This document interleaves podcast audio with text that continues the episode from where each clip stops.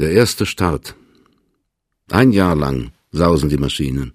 Unablässig spult sich wie ein dünner fließender Faden der Draht aus den Fabriken in das Innere der beiden Schiffe. Und endlich, nach tausend und tausend Umdrehungen, ist je eine Hälfte des Kabels in je einem der Schiffe zur Spule zusammengerollt.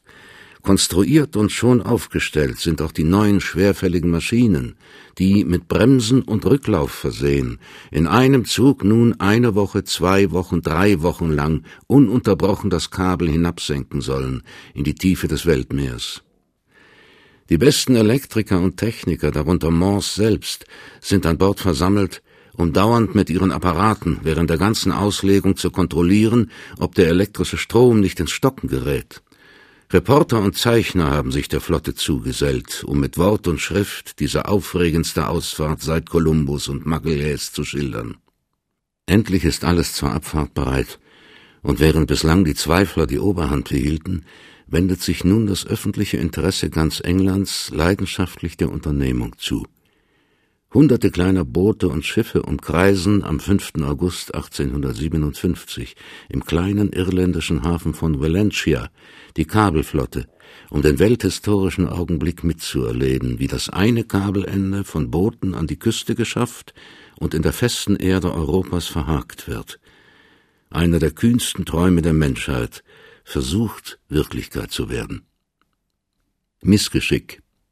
Ursprünglich war geplant worden, die beiden großen Schiffe, die Agamemnon und die Niagara, deren jedes eine Hälfte des Kabels in sich trägt, sollten gemeinsam bis zu einem vorausberechneten Punkt in der Mitte des Ozeans fahren und dort erst die Vernietung der beiden Hälften stattfinden.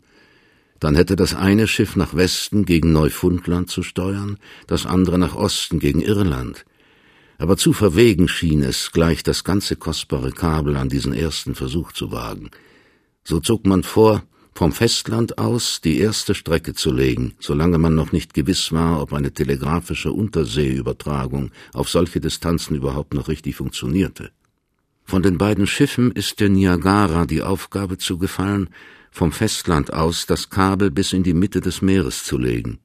Langsam, vorsichtig steuert die amerikanische Fregatte dahin, wie eine Spinne aus ihrem gewaltigen Leibe den Faden ständig hinter sich zurücklassend. Langsam, regelmäßig rattert an Bord die Auslegemaschine. Es ist das alte, allen Seeleuten wohlbekannte Geräusch eines abrollenden Ankertaues, das sich von der Winde niederdreht. Und nach wenigen Stunden achten die Leute an Bord auf dies regelmäßig malende Geräusch schon ebenso wenig wie auf ihren eigenen Herzschlag. Schon sind 335 Meilen gelegt, mehr also als die zehnfache Distanz von Dover nach Calais. Schon sind fünf Tage, fünf Nächte erster Unsicherheit überstanden. Schon bettet sich am sechsten Abend, am 11. August, Cyrus W. Field nach vielstündiger Arbeit und Aufregung zu berechtigter Ruhe. Da plötzlich, was ist geschehen, stoppt das ratternde Geräusch. Und wie ein Schlafender auffährt im fahrenden Zuge, wenn die Lokomotive unerwarteterweise stoppt, wie der Müller aufschreckt im Bette, wenn das Mühlrad plötzlich stehen bleibt, so sind im Nu alle auf dem Schiff wach und stürzen auf Deck. Der erste Blick auf die Maschine zeigt, der Auslauf ist leer, das Kabel ist plötzlich der Winde entschlüpft. Unmöglich war es, das losgerissene Ende noch rechtzeitig aufzufangen, und noch unmöglicher ist es jetzt, das verlorene Ende in der Tiefe zu finden und wieder heraufzuholen. Das Entsetzliche ist geschehen. Ein kleiner technischer Fehler hat die Arbeit von Jahren vernichtet. Als Besiegte kehren die so verwegen Ausgefahrenen nach England zurück, wo das plötzliche Verstummen aller Zeichen und Signale auf schlimme Kunde schon vorbereitet hat. Noch einmal Missgeschick. Cyrus Fields, der einzig Unerschütterliche, Held und Kaufmann zugleich, macht Bilanz. Was ist verloren? 300 Meilen Kabel, etwa 100.000 Pfund des Aktienkapitals und, was ihn vielleicht noch mehr bedrückt, ein ganzes, ein unersetzliches Jahr. Denn nur im Sommer kann die Expedition auf günstiges Wetter hoffen, und diesmal ist die Jahreszeit schon zu weit vorgeschritten. Auf dem anderen Blatt steht ein kleiner Gewinn. Man hat ein gutes Stück praktischer Erfahrung bei diesem ersten Versuch gewonnen. Das Kabel selbst, das sich als tauglich erwiesen, kann aufgewickelt werden und für die nächste Expedition verstaut. Geändert müssen nur die Auslegemaschinen werden, die den verhängnisvollen Bruch verschuldet haben. So vergeht mit Warten und Vorarbeiten wieder ein Jahr. Erst am 10. Juli 1858 können mit neuem Mut und mit dem alten Kabel befrachtet dieselben Schiffe wieder ausfahren. Und da die elektrische Zeichenübertragung bei der ersten Reise klaglos funktioniert hat, ist man zum alten Plane zurückgekehrt, die Kabellegung von der Mitte des Weltmeeres aus nach beiden Seiten zu beginnen. Die ersten Tage dieser neuen Reise vergehen bedeutungslos. Erst am siebenten Tag soll ja an der vorher berechneten Stelle die Kabellegung und damit die eigentliche Arbeit beginnen. Bis hin ist oder scheint alles eine Spazierfahrt. Die Maschinen stehen unbeschäftigt, die Matrosen können noch rasten und sich des freundlichen Wetters erfreuen, wolkenlos ist der Himmel und still, vielleicht allzu still, die See. Aber am dritten Tage fühlt der Kapitän der Agamemnon heimliche Unruhe. Ein Blick auf das Barometer hat ihm gezeigt, mit welcher beängstigenden Geschwindigkeit die Quecksilbersäule sinkt. Ein Unwetter besonderer Art muss im Anzug sein. Und tatsächlich bricht am vierten Tage ein Sturm los, wie ihn selbst die erprobtesten Seeleute im Atlantischen Ozean nur selten erlebt. Am verhängnisvollsten trifft dieser Orkan gerade das englische Auslegeschiff, die Agamemnon. An sich ein vortreffliches Fahrzeug, das auf allen Meeren und auch im Kriege die härtesten Proben bestanden, müsste das Admiralsschiff der englischen Marine auch diesem schlimmen Wetter gewachsen sein, aber unseligerweise ist das Schiff für die Kabellegung völlig umgebaut worden, um die riesige Last in sich bergen zu können. Nicht wie auf einem Frachtschiff konnte man hier das Gewicht nach allen Seiten gleichmäßig auf den Laderaum verteilen, sondern in der Mitte lastet das ganze Gewicht der riesigen Spule. Und nur einen Teil hat man ganz im Vorderschiff untergebracht, was die noch ärgere Folge hat, dass bei jedem Auf und Nieder die Pendelschwingung verdoppelt wird. So kann das Unwetter gefährlichstes Spiel mit seinem Opfer treiben. Zur rechten, zur linken, nach vorn und rückwärts wird das Schiff bis zu einem Winkel von 45 Grad gehoben. Sturzwellen überfluten das Deck. Alle Gegenstände werden zerschmettert. Und neues Verhängnis. Bei einem der fürchterlichsten Stöße, die das Schiff vom Kiel bis zum Mast erschüttert, gibt der Verschlag der auf das Deck gehäuften Kohlenladung nach. In einem schwarzen Hagel schmettert die ganze Masse wie ein Steinschlag auf die schon ohnehin blutenden und erschöpften Matrosen. Einige werden im Hinsturz verwundet, andere in der Küche durch die überschlagenden Kessel verbrüht. Ein Matrose wird wahnsinnig im zehntägigen Sturm. Und schon denkt man an das Äußerste, einen Teil der verhängnisvollen Kabellast über Bord zu werfen. Glücklicherweise widerstrebt der Kapitän, diese Verantwortung auf sich zu nehmen, und er behält Recht. Die Agamemnon übersteht nach unsäglichen Prüfungen den zehntägigen Sturm und kann trotz starker Verspätung die anderen Schiffe an der vereinbarten Stelle des Weltmeeres wiederfinden, an der die Kabellegung beginnen soll. Aber jetzt zeigt sich erst, wie sehr die kostbare und empfindliche Fracht der tausendfach verschlungenen Drähte durch das fortwährende Schleudern gelitten hat.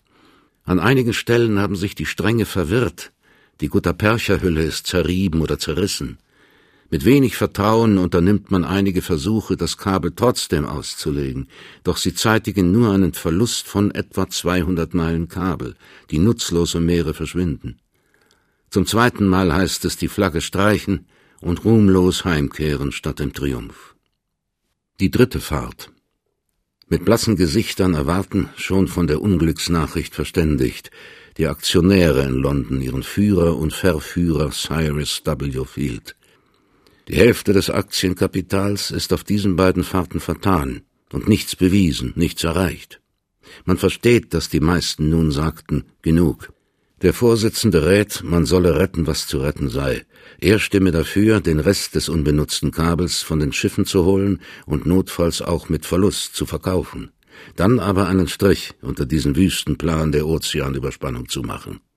Der Vizepräsident schließt sich ihm an und sendet schriftlich seine Demission, um darzutun, dass er mit diesem absurden Unternehmen weiter nichts mehr zu tun haben wolle. Aber die Zähigkeit und der Idealismus Cyrus W. Fields sind nicht zu erschüttern. Nichts sei verloren, erklärte er. Das Kabel selbst habe glänzend die Probe bestanden und genug noch an Bord, um den Versuch zu erneuern. Die Flotte sei versammelt, die Mannschaften angeheuert. Gerade das ungewöhnliche Unwetter der letzten Fahrt lasse jetzt auf eine Periode schöner, windstiller Tage hoffen. Mut, noch einmal Mut. Jetzt oder nie sei die Gelegenheit, auch das Letzte zu wagen. Immer unsicherer sehen sich die Aktionäre an. Sollen sie das Letzte des eingezahlten Kapitals diesem Narren anvertrauen? Aber da ein starker Wille Zögernde schließlich doch immer mit sich fortreißt, erzwingt Cyrus W. Field die neuerliche Ausfahrt. Am 17. Juli 1858, fünf Wochen nach der zweiten Unglücksfahrt, verlässt die Flotte zum dritten Mal den englischen Hafen. Und nun bestätigt sich abermals die alte Erfahrung, dass die entscheidenden Dinge fast immer im Geheimen gelingen. Diesmal geht die Abfahrt völlig unbeobachtet vor sich. Keine Boote, keine Barken umkreisen glückwünschend die Schiffe. Keine Menge versammelt sich am Strand, kein festliches Abschiedsdiner wird gegeben, keine Reden gehalten, kein Priester fleht den Beistand Gottes herab. Wie zu einem piratischen Unternehmen, scheu und schweigsam, fahren die Schiffe aus. Aber freundlich erwartet sie die See. Genau am vereinbarten Tage, am 28. Juli, elf Tage nach der Abfahrt von Queenstown, können die Agamemnon und die Niagara an der vereinbarten Stelle in der Mitte des Ozeans die große Arbeit beginnen. Seltsames Schauspiel. Heck gegen Heck wenden sich die Schiffe einander zu. Zwischen beiden werden nun die Enden des Kabels vernietet ohne jede Förmlichkeit, ja sogar ohne dass die Leute an Bord dem Vorgang wesentliches Interesse schenken, sie sind schon so abgemüdet von den erfolglosen Versuchen, sinkt das eiserne und kupferne Tau zwischen den beiden Schiffen in die Tiefe, bis zu dem untersten, von keinem Lot noch erforschten Grund des Ozeans. Dann noch eine Begrüßung von Bord zu Bord, von Flagge zu Flagge, und das englische Schiff steuert England, das amerikanische Amerika zu. Während sie sich voneinander entfernen, zwei wandernde Punkte im unendlichen Ozean, hält das Kabel sie ständig verbunden. Zum ersten Mal seit Menschengedenken können zwei Schiffe sich miteinander über Wind und Welle und Raum und Ferne im Unsichtbaren verständigen. Jede paar Stunden meldet das eine mit elektrischem Signal aus der Tiefe des Ozeans die zurückgelegten Meilen und jedes Mal bestätigt das andere, dass es ebenfalls, dank des trefflichen Wetters, die gleiche Strecke geleistet. So vergeht ein Tag und ein zweiter, ein dritter, ein vierter.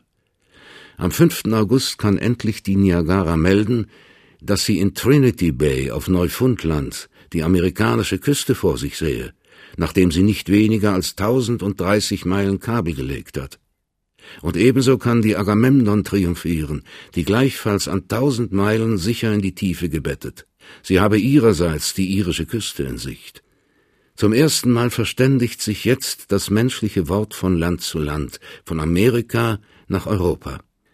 Aber nur diese beiden Schiffe, diese paar hundert Menschen in ihrem hölzernen Gehäuse wissen, dass die Tat getan ist. Noch weiß es nicht die Welt, die längst dieses Abenteuer vergessen. Niemand erwartet sie am Strand, nicht in Neufundland, nicht in Irland. Aber in der einen Sekunde, da das neue Ozeankabel an das Landkabel sich anschließt, wird die ganze Menschheit von ihrem gewaltigen gemeinsamen Sieg wissen. Das große Hosianna. Gerade weil dieser Blitz der Freude aus völlig heiterem Himmel herabfährt, zündet er so ungeheuer. Fast zur gleichen Stunde erfahren in den ersten Augusttagen der alte und der neue Kontinent die Botschaft des gelungenen Werkes. Die Wirkung ist eine unbeschreibliche.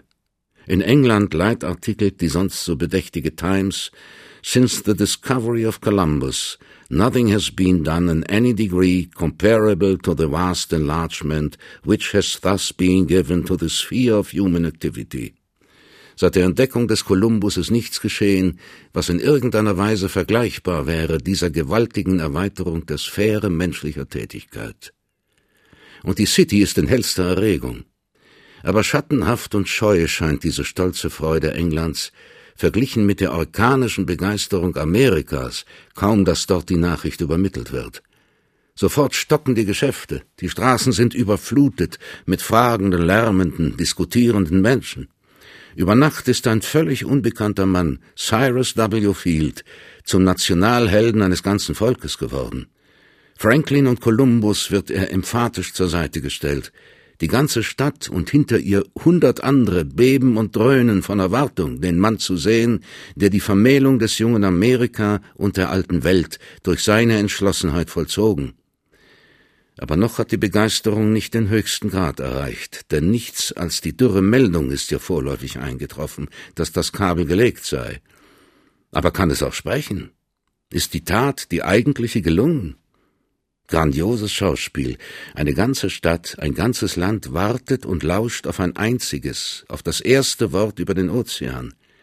Man weiß, die englische Königin wird allen voran ihre Botschaft, ihren Glückwunsch sagen. Jede Stunde erwartet man sie ungeduldiger. Aber es vergehen noch Tage und Tage, weil durch einen unglücklichen Zufall gerade das Kabel nach Neufundland gestört ist.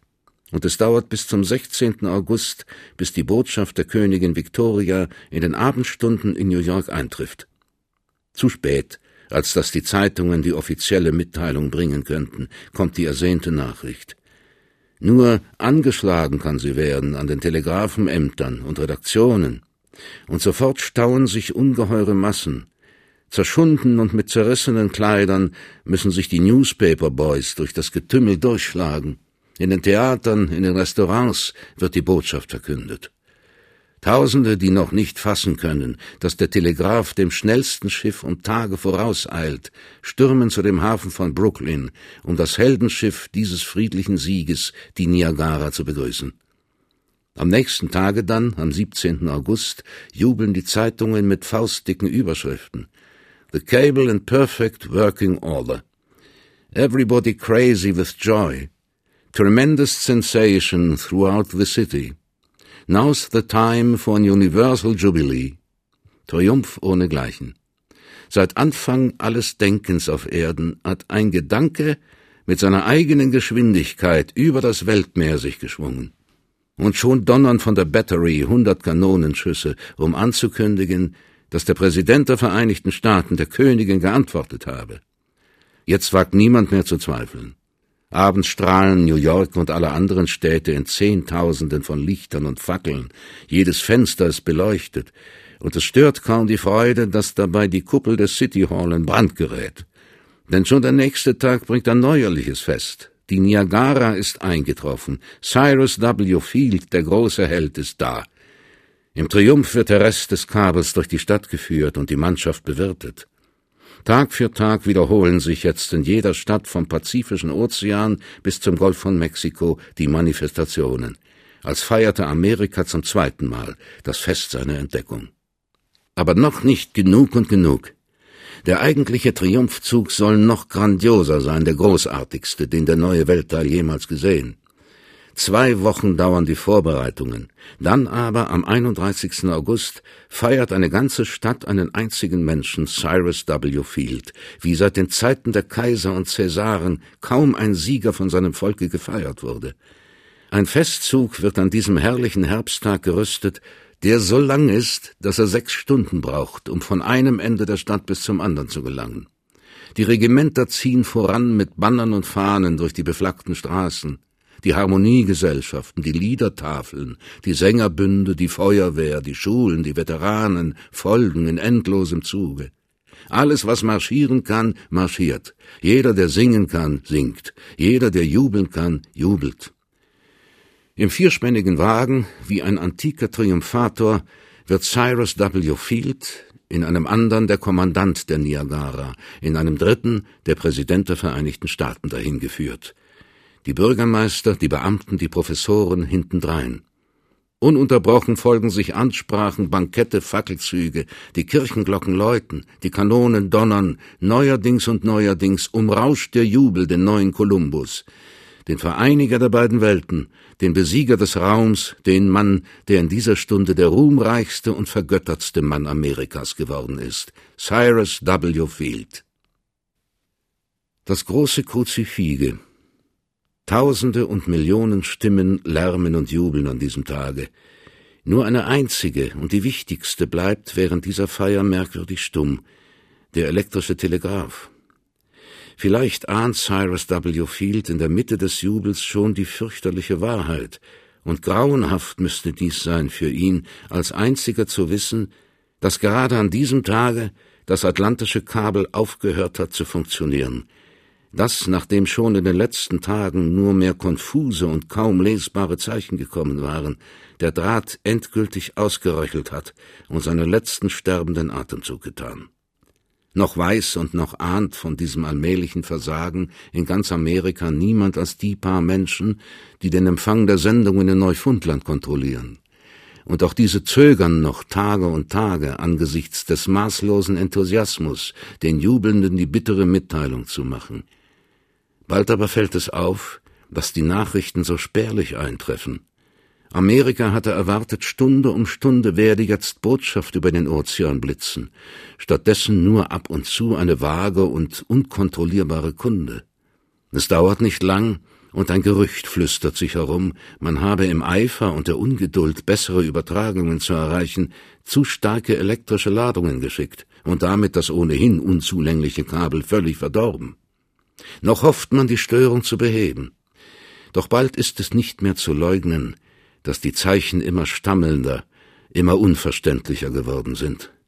Gerade an jenem katzenjämmerlichen Festmorgen am 1. September kommt kein klarer Ton, keine reine Schwingung mehr über das Meer.